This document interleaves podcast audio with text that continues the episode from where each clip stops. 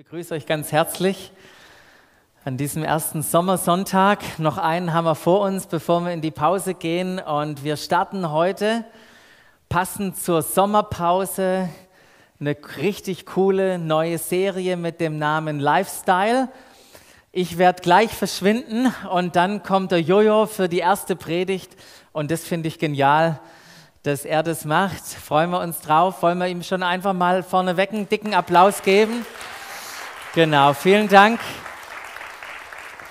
Es ist gut, dass wir richtig starke junge Leute haben in unseren Reihen, wo Gott Berufung hineingelegt hat und äh, die wirklich was zu sagen haben, wo Gott schon ganz, ganz viel getan hat.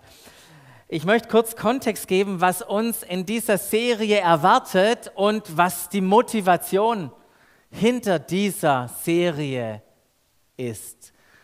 Und ich möchte beginnen, indem ich euch eine Geschichte erzähle von einer Familie. Eine Familie mit vier Jungs. Ja, der Älteste, der hatte einen größeren Abstand zu den drei jüngeren äh, Brüdern. Und jeder, der von euch selbst Kinder hat, so wie wir, die wissen das, wie schwierig das ist, mal abends wegzugehen. Ja, es ist eine gewisse Zeit mit Kindern, wo man hauptsächlich zu Hause ist, auch abends. Und das nicht so schwer ist. Doch von Zeit zu Zeit hatten auch diese Eltern mit den vier Jungs einfach das Bedürfnis auszugehen und einen Abend äh, mit sich zu verbringen, äh, bei einem schönen Abendessen. Aber wie das so ist, die Eltern mussten dafür was in Kauf nehmen. In Kauf nehmen, dass wenn sie nach Hause kommen, vielleicht die Bude nicht ganz so aussieht, wie sie sie verlassen haben, weil sie wilde Kinder hatten. Und die, die wilden Jungs, die haben öfters mal das Haus auseinandergenommen. Also war das immer ein Abwägen. Doch der Hochzeitstag kam näher und sie haben sich entschieden, okay, wir gehen weg und der Älteste musste auf die drei kleinen wilden Jungs aufpassen. Und die Eltern haben sich schick gemacht, haben sich im Flur von den Kindern verabschiedet, haben die Haustür hinter sich zugemacht und sind ins Auto eingestiegen. Und während die Eltern ins Auto eingestiegen sind, ist dem Ältesten eine gigantische Idee gekommen. Er hat seine drei jüngeren Brüder zusammengerufen und hat ihnen gesagt, während die Eltern vom, von der Einfahrt weggefahren sind, als die Eltern die Tür zugemacht haben hinter sich, habe ich gesehen, wie böse Geister bei uns ins Haus sind. Und ich würde vorschlagen, jeder geht in sein Zimmer, legt sich unter die Decke und wir sind alle mucks Mäuschen still. Der Ältere hatte total die Kontrolle über seine, über seine Geschwister und niemand hat es getraut, unter seiner Bettdecke hervorzukommen. Als die Eltern nach ihrem Hochzeitsabend heimgekommen sind, waren sie überrascht. Ich meine, es sah genauso aus, wie sie es verlassen hatten. Und sie waren stolz auf ihren Großen, der das, auf den Ältesten, der das so wunderbar gemacht hat. Und die Eltern dachten, wow, wenn das so gut klappt, dann gehen wir nächste Woche wieder. Aber das Gerücht hat sich schon rumgesprochen. Möglicherweise kommen böse Geister zurück. Und als sich die Eltern fertig gemacht haben, um wieder wegzugehen, geht der jüngste Sohn geht zu seiner Mama und fragt, die Mama, Mama, stimmt es, dass wenn ihr aus Haus verlasst, dass dann böse Geister reinkommen? Und sie hat nur gefragt, wer hat dir denn solche Dummheiten erzählt? Das war der älteste Bruder. Das erspare ich euch, was dann passiert ist. Aber die Eltern, die haben sich fertig gemacht, haben die Tür hinter sich zugemacht und haben mit dem Auto sind sie die Einfahrt weggefahren. Und könnt ihr euch vorstellen, was zu Hause los war? Jeder der kleinen Brüder hat gemacht, was er wollte. Gemacht, was er wollte, weil er die Wahrheit kannte und die Wahrheit ihn frei gemacht hat. Ist es nicht der Hammer, so wie Jesus davon auch erzählt, ihr werdet die Wahrheit erkennen und die Wahrheit wird euch frei machen. Ich finde es eine faszinierende Geschichte. Aber jedes Mal, wenn ich die Geschichte wenn ich die erzähle, frage ich mich selber, und welcher Wahrheit, äh, welcher Lügengeschichte, welcher Geistergeschichte habe ich in meinem Leben Glauben geschenkt? Welcher Lüge hast du schon Glaube geschenkt? Letzte Woche haben wir gehört, wie wichtig Wahrheit für unser Leben ist und was Wahrheit in unserem Leben alles wirkt, wie sie uns freisetzt. Wahrheit. Und ich finde, diese Geschichte hat uns auch noch eine Sache gezeigt, dass unser Denken, das, was wir im Kopf haben, dass das bestimmt, wie wir leben. Es bestimmt, wie wir leben. Und mit dem Denken und Wahrheit denken, das ist ja das Wichtige. Wir müssen Wahrheit denken, Wahrheit ergreifen. Also Wahrheit nicht nur wissen, das war auch von letzten Mal, nicht nur wissen, was wahr ist, sondern zweitens auch wirklich diese Wahrheit begreifen und sie annehmen und an einen Punkt kommen, wo wir die Wahrheit nicht nur wissen, sondern auch begriffen haben und sogar davon überzeugt sind, weil wir sie persönlich erlebt haben. An solche Punkte müssen wir in unser Leben kommen. Wahrheit von Wahrheit überzeugt sein, dass sie unser Leben durchdringt und bestimmt. Wir alle sind gestartet oder wir als Gemeinde sind gestartet mit einem Jahresmotto dieses Jahr und das haben wir genannt Herrlichkeit sehen. Wir wollen wirklich Herrlichkeit sehen. Und wo finden wir Herrlichkeit? Bei Gott. Jesus hat die Herrlichkeit Gottes sichtbar gemacht. Deshalb haben wir uns Anfang des Jahres mit Jesus beschäftigt. Wir haben uns zusätzlich noch mit dem Wahren, dem Guten, dem Schönen Gott Vater beschäftigt. Wir haben uns damit auseinandergesetzt, wer der Heilige Geist ist, was er in unserem Leben wirkt. Richtig cool. Und dann haben wir irgendwann noch mehr entdeckt.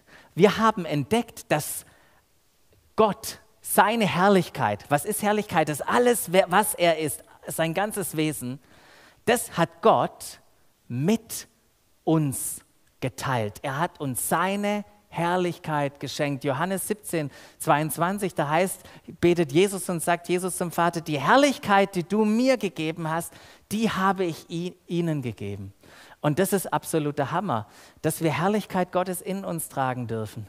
Aber wisst ihr, was noch cooler ist? Dass es nicht nur für uns ist, sondern dass es auch für eine Welt ist, damit die Welt erkennt. Deshalb hat Gott uns Herrlichkeit anvertraut. Und ich wünsche mir so sehr, ich weiß nicht, wie es dir geht, ich wünsche mir so sehr, dass die Herrlichkeit Gottes, sein Wesen, all das, was er ist, dass es durch mein Leben sichtbar wird. Das ist durch meinen Lifestyle, mein Lebensstil, die Art und Weise, wie ich lebe, dass Menschen die Herrlichkeit Gottes erkennen, dass es sichtbar wird für sie. Das wünsche ich mir für mein Leben. Und darum geht es in dieser, in dieser Lifestyle-Serie. Es geht nicht darum, dich ein bisschen christlicher zu machen. Es geht nicht dir darum zu sagen, also nachdem du Christ geworden bist, so verhält sich ein guter Christ. Darum geht es nicht. Es geht darum, Entdeckungen zu machen. Ganz wichtige, wertvolle Entdeckungen zu machen, die unser Leben verändern. Und wir möchten drei große Elemente von diesem Lifestyle des Himmels, Lifestyle Gottes anschauen, ähm, die alle was mit dieser zwischenmenschlichen Ebene zu tun haben, wo es ja so herausfordernd ist manchmal, dass Herrlichkeit wirklich sichtbar wird. In den, in den zwischenmenschlichen, auf dieser Ebene. Und wir haben das überschrieben, ihr seht hier diese drei Schlagwörter, wo wir gesagt haben, open your heart, speak life und give freely. Diese drei großen Slogans und Gott hat, hat da so viel für uns vorbereitet. Wisst ihr, Gott hat sein Herz für jeden Menschen geöffnet. Für jeden. Und ihm vergeben. Hey, wir, was für ein Vorrecht, das auch tun zu dürfen. Der Schöpfer von allem, der, der, der Gott des Lebens, der hat Leben gesprochen. Wir dürfen mit ihm sprechen. Schöpferische Kraft. Gott lädt dich ein, Leben zu sprechen, Gutes hervorzubringen. Und wisst ihr was? Unserem Gott gehört alles das ganze Universum. Und er hat uns so reich gesegnet und beschenkt und wir dürfen großzügig Dinge weitergeben. Darum geht es in dieser Serie. Ich möchte im Einklang mit dieser Wahrheit leben und möchte äh, beenden meine Einführung, Jojo darf sich fertig machen, mit einem Vers in Philippa. Und ich möchte euch einladen, jetzt einfach euer Herz zu öffnen und diese Zusage Gottes aufzunehmen wie so ein trockener Schwamm. Nehmt, nehmt diese Zusage auf.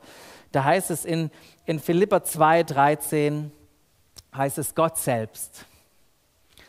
Gott selbst ist ja in euch am Werk und macht euch nicht nur bereit, sondern auch fähig, das zu tun, was ihm gefällt. Ist es nicht der Hammer? Er macht uns bereit. Er legt seinen Wunsch in unser Herz. Und dann sagt er nicht nur mach mal, probier mal, sondern ich schenke dir auch alles, damit du so leben kannst. Und wisst ihr, was ich so cool finde, wenn wir uns dafür entscheiden, so zu, zu leben? Da sagt er dazwischen noch, äh, Paulus hier, verbannt alle Unzufriedenheit und alle Streitsucht aus eurer Mitte, ja, in dem Zwischenmenschlichen, denn ihr sollt ein tadelloses Leben führen das in keiner Weise vom Bösen beeinflusst ist. Und dann kommt eine absolute Zusage oder eine Verheißung, wenn ihr als Kinder Gottes mitten in dieser verdorbenen und heillosen Welt vorbildlich lebt, wenn ihr meine Herrlichkeit sichtbar macht, werdet ihr unter euren Mitmenschen wie Sterne am Nachthimmel laufen, äh, leuchten. Wie Sterne am Nachthimmel leuchten. Nimm dir doch eine kurze Minute, schau dir mal diesen Vers an und fang an mit Gott zu reden.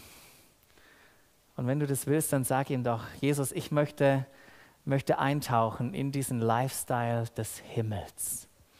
Ich möchte durch mein Leben deine Herrlichkeit sichtbar machen. Nimm dir einen Moment, rede mit Gott.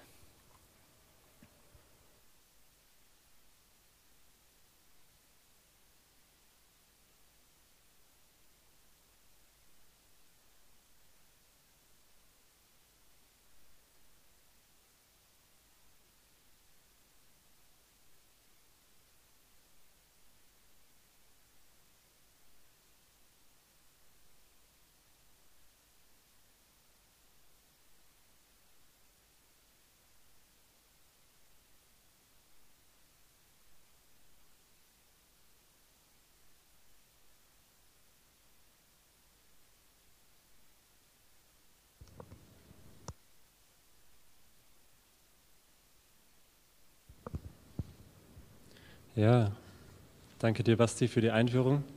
Guten Morgen auch von mir. Schön, dass ihr alle da seid. Ihr hört es an meiner Stimme. Ich bin ein bisschen verschnupft. Keine Sorge, ich habe einen Corona-Test gemacht. Es ist nur ein stinknormaler Schnupfen. Aber seht es mir ein bisschen nach, wenn ich heute ein bisschen langsamer im Kopf bin. Ähm, dann wisst ihr Bescheid, woran es liegt. Ähm, ja. Wir wollen heute in das erste Thema von Lifestyle reinschauen. Ähm, hier steht es mit Open Your Heart äh, was sich dahinter verbirgt, ist das große Thema Vergebung. Und äh, wenn dieses Thema bei euch so auf dem Regal christlicher Standardthemen schon eingestaubt liegt, äh, will ich euch jetzt einfach herausfordern, dieses Thema nochmal auszupacken und äh, Gott zu fragen, was er heute zu dir, zu diesem Thema sagen möchte. Und ähm, ja, genau dafür will ich jetzt einfach auch noch kurz beten. Himmlischer Vater, ich danke dir für diesen Tag heute. Danke, dass wir hier zusammen vor dir sein dürfen. Und ähm, ja, ich bete einfach, dass du mich jetzt leitest, dass es nicht meine Worte sind, sondern du einfach sprichst und mich gebrauchst. Und ja, ich bete, dass jeder hier ähm, mit einer Offenbarung von dir nach Hause gehen darf. In deinem Namen. Amen. Ja, ähm, hinter mir könnt ihr gleich einen äh, jungen Mann sehen mit seiner Frau. Äh, ich weiß nicht, ob ihr diesen Mann kennt. Sein Name ist Bart Millard. Und ähm, Bart ist der Frontsänger von der amerikanischen Band Mercy Me. Das ist eine äh, christliche Band, die haben inzwischen unzählige Alben veröffentlicht, Gold, Platin, alles Mögliche. Äh, sie hatten 2001 ihren Durchbruch mit der Single I Can Only Imagine. Vielleicht kennt das Lied noch der ein oder andere, ansonsten dürft ihr das nachher, wenn ihr zu Hause seid, mal direkt auf Spotify euch adden, weil es ist ein richtig Hammerlied. Ähm, was viele aber nicht wissen, ist die Geschichte hinter diesem Song I Can Only Imagine. Und ähm, man sieht es hier auf der rechten Seite. Das ist ein Cover von einem Film. Bart's Story wurde verfilmt und es geht in diesem Film um seine Geschichte. Er wurde geboren als der Sohn von Adele und äh, Arthur Millard in Amerika im Westen, ist dort aufgewachsen und ähm, soweit war alles gut, bis sein Vater, äh, als Bart noch recht jung war, einen schweren Autounfall hatte, danach acht Wochen im Koma lag und die Menschen haben gesagt, sein Vater war danach nicht wiederzuerkennen. Er war ein großer Teddybär eigentlich, und dann nach dem Koma war er einfach mürrisch, launisch, war, hatte eine schlechte Stimmung und hat diese Laune, diese schlechte Negativität an seiner Familie, an seinen Kindern rausgelassen, seine Kinder regelmäßig misshandelt und verprügelt. Und ähm, einmal sogar so schlimm, dass Bart sagte, er konnte vor lauter Schmerzen nicht mehr auf seinem Rücken liegen.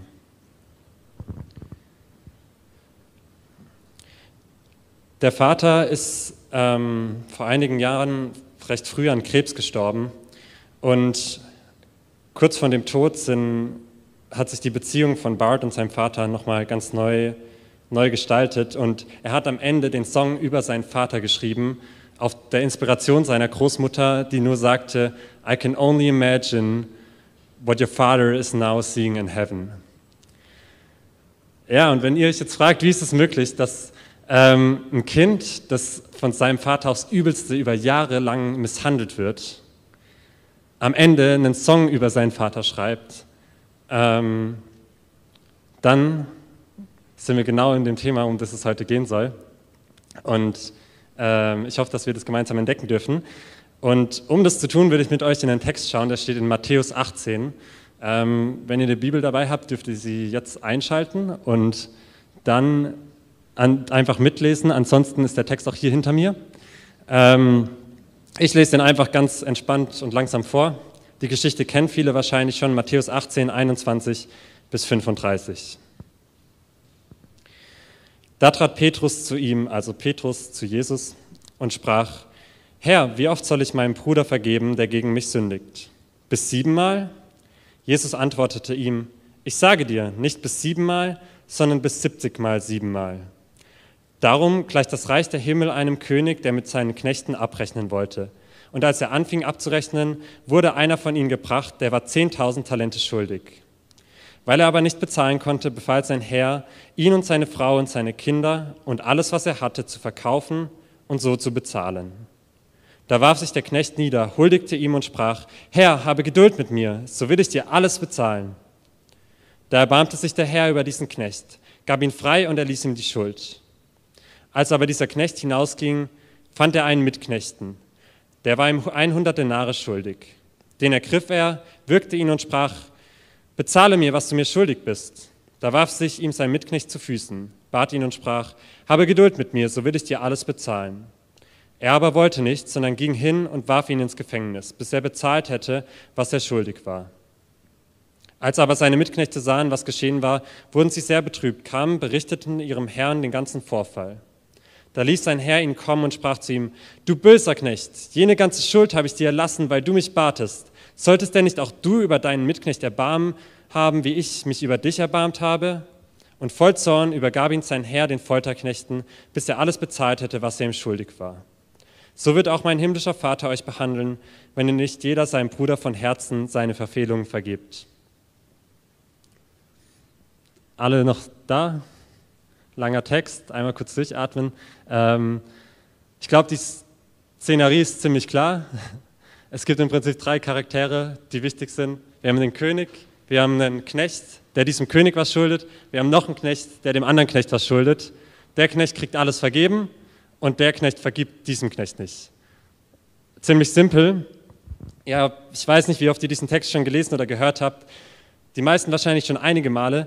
Aber ähm, wenn wir da jetzt zusammen reingehen, äh, will ich sicherstellen, dass wir checken, welche Dimension Jesus hier aufmacht mit diesem Text. Wir lesen da so drüber ähm, und eigentlich geht es schon ziemlich krass los am Anfang, äh, als Petrus Jesus fragt, wie oft soll ich meinem Bruder vergeben? Nach jüdischem Recht war es damals üblich, war es das Gesetz, deinem Mitmenschen für das gleiche Vergehen dreimal zu vergeben. Das heißt, allein die Frage ist siebenmal und die Antwort 77 mal siebenmal ist schon ziemlich mindblowing. Aber der Hammer kommt eigentlich echt, wenn wir äh, ein bisschen Mathematik hier machen. Ähm, keine Sorge, es wird keine anstrengende Mathematik. Ähm, wir lesen so über diese Zahlen, 10.000 Talente, 100 Denare. Aber was ist das überhaupt, Jesus? Worum geht es hier eigentlich? Um das mal einzuordnen, ein Denar war damals ungefähr der Tageslohn von einem Arbeiter. Wenn ihr euch erinnert an die Geschichte von den Arbeitern im Weinberg, die haben am Ende von ihrem Arbeitstag genau ein Denar bekommen. Das heißt, 100 Denare ist schon eine stattliche Summe, das sind ungefähr drei Monatslöhne in der damaligen Zeit. So, was ist jetzt ein Talent? Ein Talent entspricht 6000 Denaren. Das heißt, wer schnell im Kopf rechnen ist, 10.000 Talente, wir sprechen hier von 60 Millionen Denaren. Okay, jetzt haben wir gecheckt, was hier Denare und Talente sind. Aber was bedeutet das in der heutigen Zeit? Ich habe mal ähm, mir den Spaß erlaubt, äh, das umzurechnen aufgrund dessen, was die Leute schätzen, wie viel Gramm Silber das ungefähr waren, mit dem aktuellen Silberpreis von vor zwei Tagen. Und dann landen wir bei äh, 10.000 Talenten bei nicht weniger als 119 Millionen Euro. Und auf der anderen Seite knapp 200 Euro. Was würdest du denken, wenn dir Jesus diese Geschichte erzählt? Was denkt ihr, wenn ihr das jetzt hört? Jesus, das kann doch einfach überhaupt nicht sein. Das ist doch einfach unmöglich. Was erzählst du uns hier? Aber die eigentlich spannende Frage, die kommt jetzt erst. Mit wem identifizierst du dich in dieser Geschichte? Bist du einer der Mitknechte, die sehen, was hier für ein Unrecht geschieht und dann zum König rennt?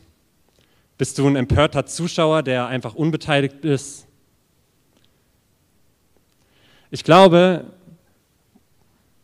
wir, jeder einzelne von uns, wir müssen uns mit genau diesem Knecht identifizieren, dem 119 Millionen Euro vergeben werden und dann 200 Euro nicht vergibt. Bevor ihr jetzt alle hier verletzt und entrüstet rausrennt, Gebt mir einen Moment zu erklären, was ich damit meine, wie ich zu so einer unverschämten Aussage komme. Was meine ich damit? Ähm, um zu verstehen, was ich damit meine, müssen wir ein bisschen aus der Geschichte rauszoomen. Wir haben hier eine Parabel und wenn ich meine rauszoome ähm, in die große Geschichte, dann meine ich diese Geschichte hier. Die ganze Geschichte. Die Geschichte, die bis zu uns heute geht und hier irgendwann mal angefangen hat. Weil ich kann euch versprechen, Egal welche Seite ihr aufschlagt, zumindest fast jede Seite, nagelt mich jetzt nicht fest, aber fast jede Seite, ihr findet immer, immer, immer wieder das Gleiche. Es ist immer das gleiche Spiel. Gott erschafft was Wunderbares. Wir Menschen kommen, denken, wir wüssten es besser, wenden uns von Gott ab, checken dann, dass es vielleicht mit Gott doch besser war und rennen am Ende wieder zu Gott, damit er uns vergibt und der ganze Kreislauf von vorne anfängt. Das ist das, was hier immer wieder passiert. Das ist, was bis zum heutigen Tag in unserem Leben passiert. Und damit es hier jetzt endlich auch mal ein bisschen persönlich wird, langer Bibeltext, schön ein bisschen das erklärt. Was hast du schon alles so richtig, richtig verbockt in deinem Leben? Wofür schämst du dich so richtig? Wo hast du Menschen verletzt, Fehler gemacht, wo du dich einfach richtig schlecht fühlst? Lass es mal kurz an dir vorüber passieren.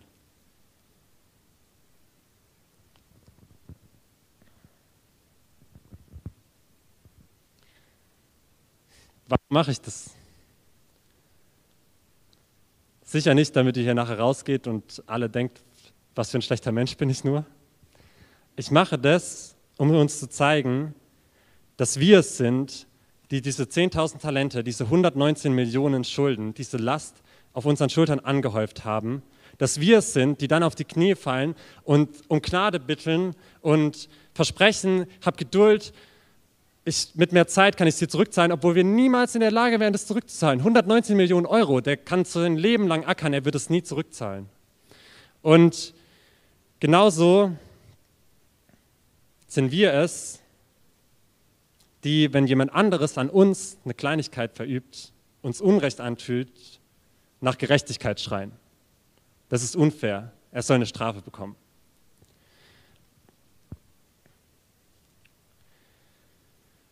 Also, was ist die Lösung für diese bisschen unschillige Situation?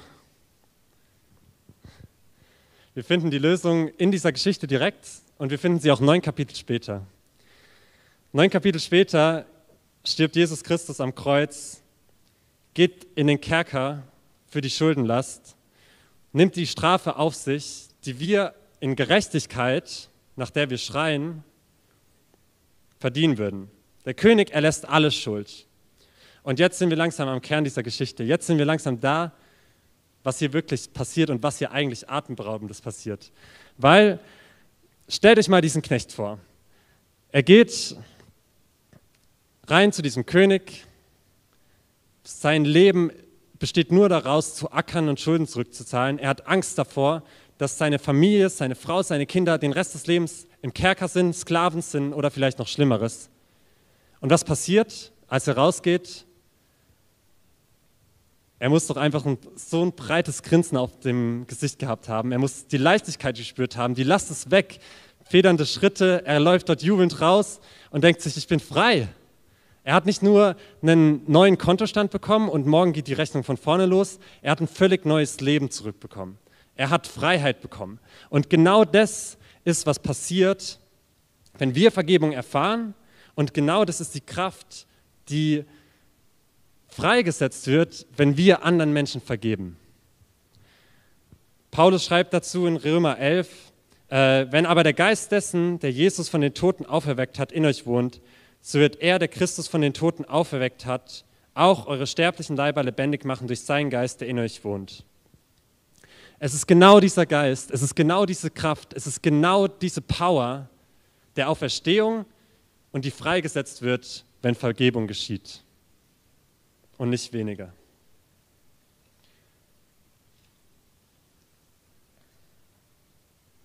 Und jetzt macht es auch so langsam ein bisschen Sinn, warum äh, die Mitknechte sich so empört haben, als sie diese Sache mitbekommen haben, warum die Zuschauer von Jesus sagen, das kann doch nicht sein, warum ihr vielleicht hier auch sitzt und denkt, wie um alles in der Welt ist das möglich?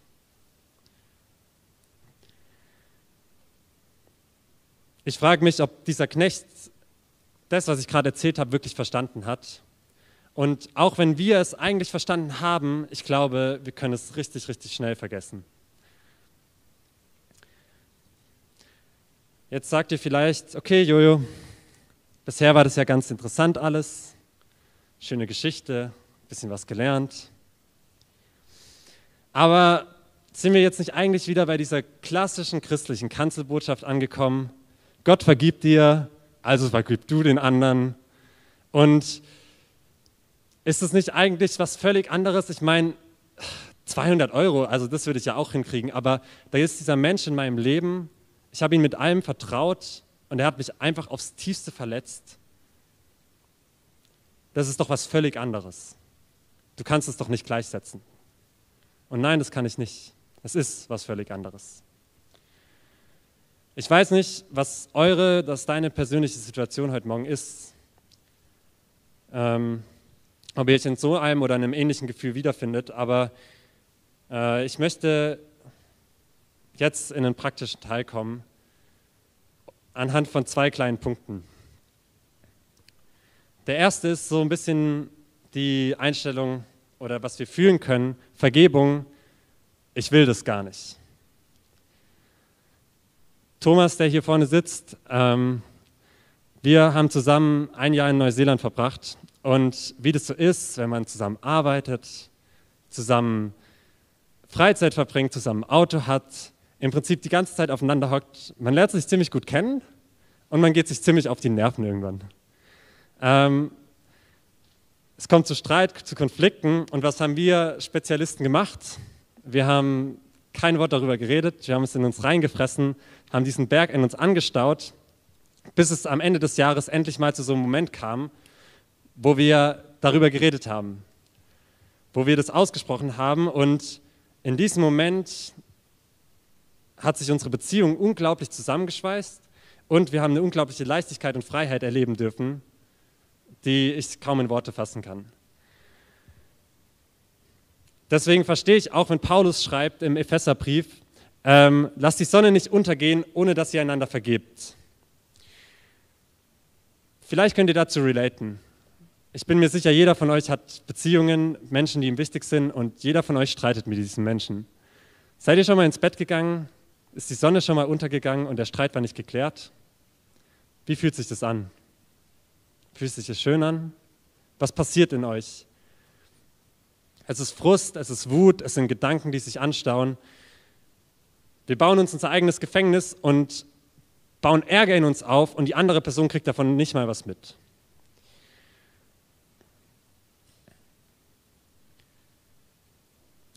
Und was ist die Lösung? Was war unsere Lösung? Was war die Lösung des Knechtes, der zum König gekommen ist? Was ist die Lösung von uns, wenn wir zu Gott kommen? Einfach reden. Es ist so simpel und hat doch so eine Macht. Also, wenn du das nächste Mal dieses Gefühl hast, ich habe einfach keinen Bock jetzt zu vergeben, dann vielleicht motiviert es dich, es erwartet dich eine riesengroße Freiheit. Das nächste, das zweite ist, vergeben, ich kann das nicht. Ich glaube, es kann viele Gründe haben, warum wir nicht vergeben können oder das Gefühl haben, es nicht zu können. Vielleicht hast du selber nie Vergebung erlebt in deinem Leben. Vielleicht bist du so ein Spezialist wie ich, der sich immer selber verurteilt und immer in die Selbstverdammnis stürzt. Oder das ist einfach so ein tiefer Schmerz in dir, dass du einfach nicht das Gefühl hast, in irgendeiner Form, selbst wenn du wolltest, vergeben zu wollen. Und ich glaube, egal was ich jetzt hier in diesen 20 Minuten sagen kann, wenn du so einen Schmerz in dir hast, es kann das nicht gut machen und heil machen. Ich will hier keine schlauen Sprüche klopfen, die gut klingen, aber am Ende nicht am Leben sind.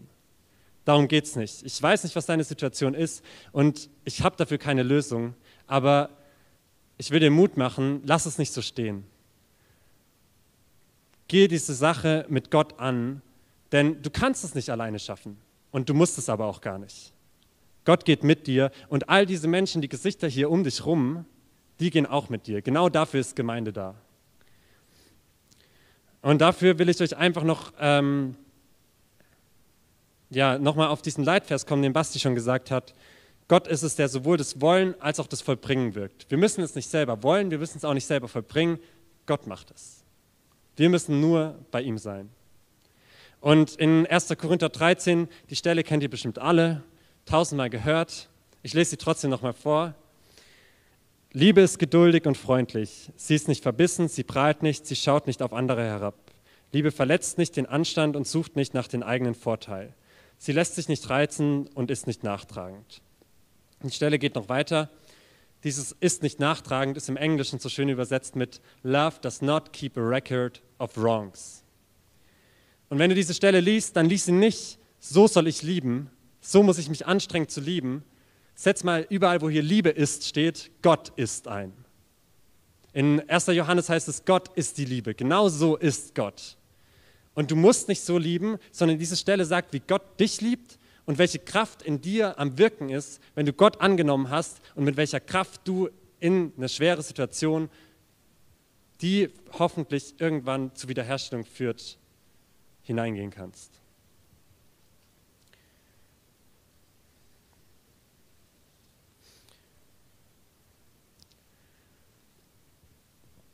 Falls das dem einen oder anderen hilft, möchte ich an der Stelle äh, auch noch ganz, ganz praktische Schritte äh, aus der Psychologie an euch weitergeben. Ähm, vielleicht hilft es dem einen oder anderen. Ich glaube, es ist interessant, um das ein bisschen zu verstehen, was passiert, was hilft mir, wenn Vergebung passiert. Und ich glaube, der erste Schritt, ich finde dieses Modell ziemlich cool, ist, ähm, lass deine Emotionen zu. Vergebung heißt nicht, Unrecht klein zu reden oder zu entschuldigen. Leb bewusst den Schmerz durch, der dir widerfahren ist. Und dann im zweiten Schritt, du hast die Kraft, du kannst es durch Gott dich entscheiden zu vergeben, auch wenn du dich vielleicht noch nicht danach fühlst. Ein dritter Schritt kann sein, die Situation ein bisschen zu hinterfragen, mit mehr Abstand verstehen zu wollen. Das ist unglaublich schwer, das will ich gar nicht kleinreden. Und dann im letzten, vierten Schritt ist dieser Punkt, wo wir akzeptieren, dass uns Unrecht widerfahren ist. Wir entschuldigen das nicht oder sagen, es war kein Unrecht, es war Unrecht und es darf so stehen bleiben. Aber wir entscheiden uns dafür, auf die Rache zu verzichten. Wir sagen, nicht mein Verständnis von Gerechtigkeit soll geschehen, sondern dein Verständnis von Gerechtigkeit, Gott. Und dann, das ist eigentlich kein Schritt mehr in diesem Modell, aber ich glaube, das ist das, was ich in meinem Leben immer wieder erfahren durfte und was hoffentlich ihr jetzt ein bisschen greifen durftet, äh, was danach entstehen darf, das ist Freiheit und Wiederherstellung in einem Maße, die nicht in Worte zu fassen ist.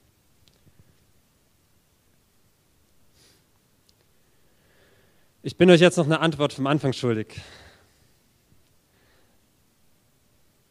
Bart Millard hat, als er seinen Song 2017 im Weißen Haus vorspielen durfte, gesagt, ich habe gesehen, wie Jesus mein Vater aus einem Monster in einen Mann verwandelte, der leidenschaftlich in ihn verliebt war. Wenn das Evangelium diesen Mann verändern kann, kann es jeden verändern. Aber es ist wieder zu einfach, einfach zu sagen, Jesus hat diesen Mann verändert und dann war alles gut. Es war ein jahrelanger, schmerzhafter Weg.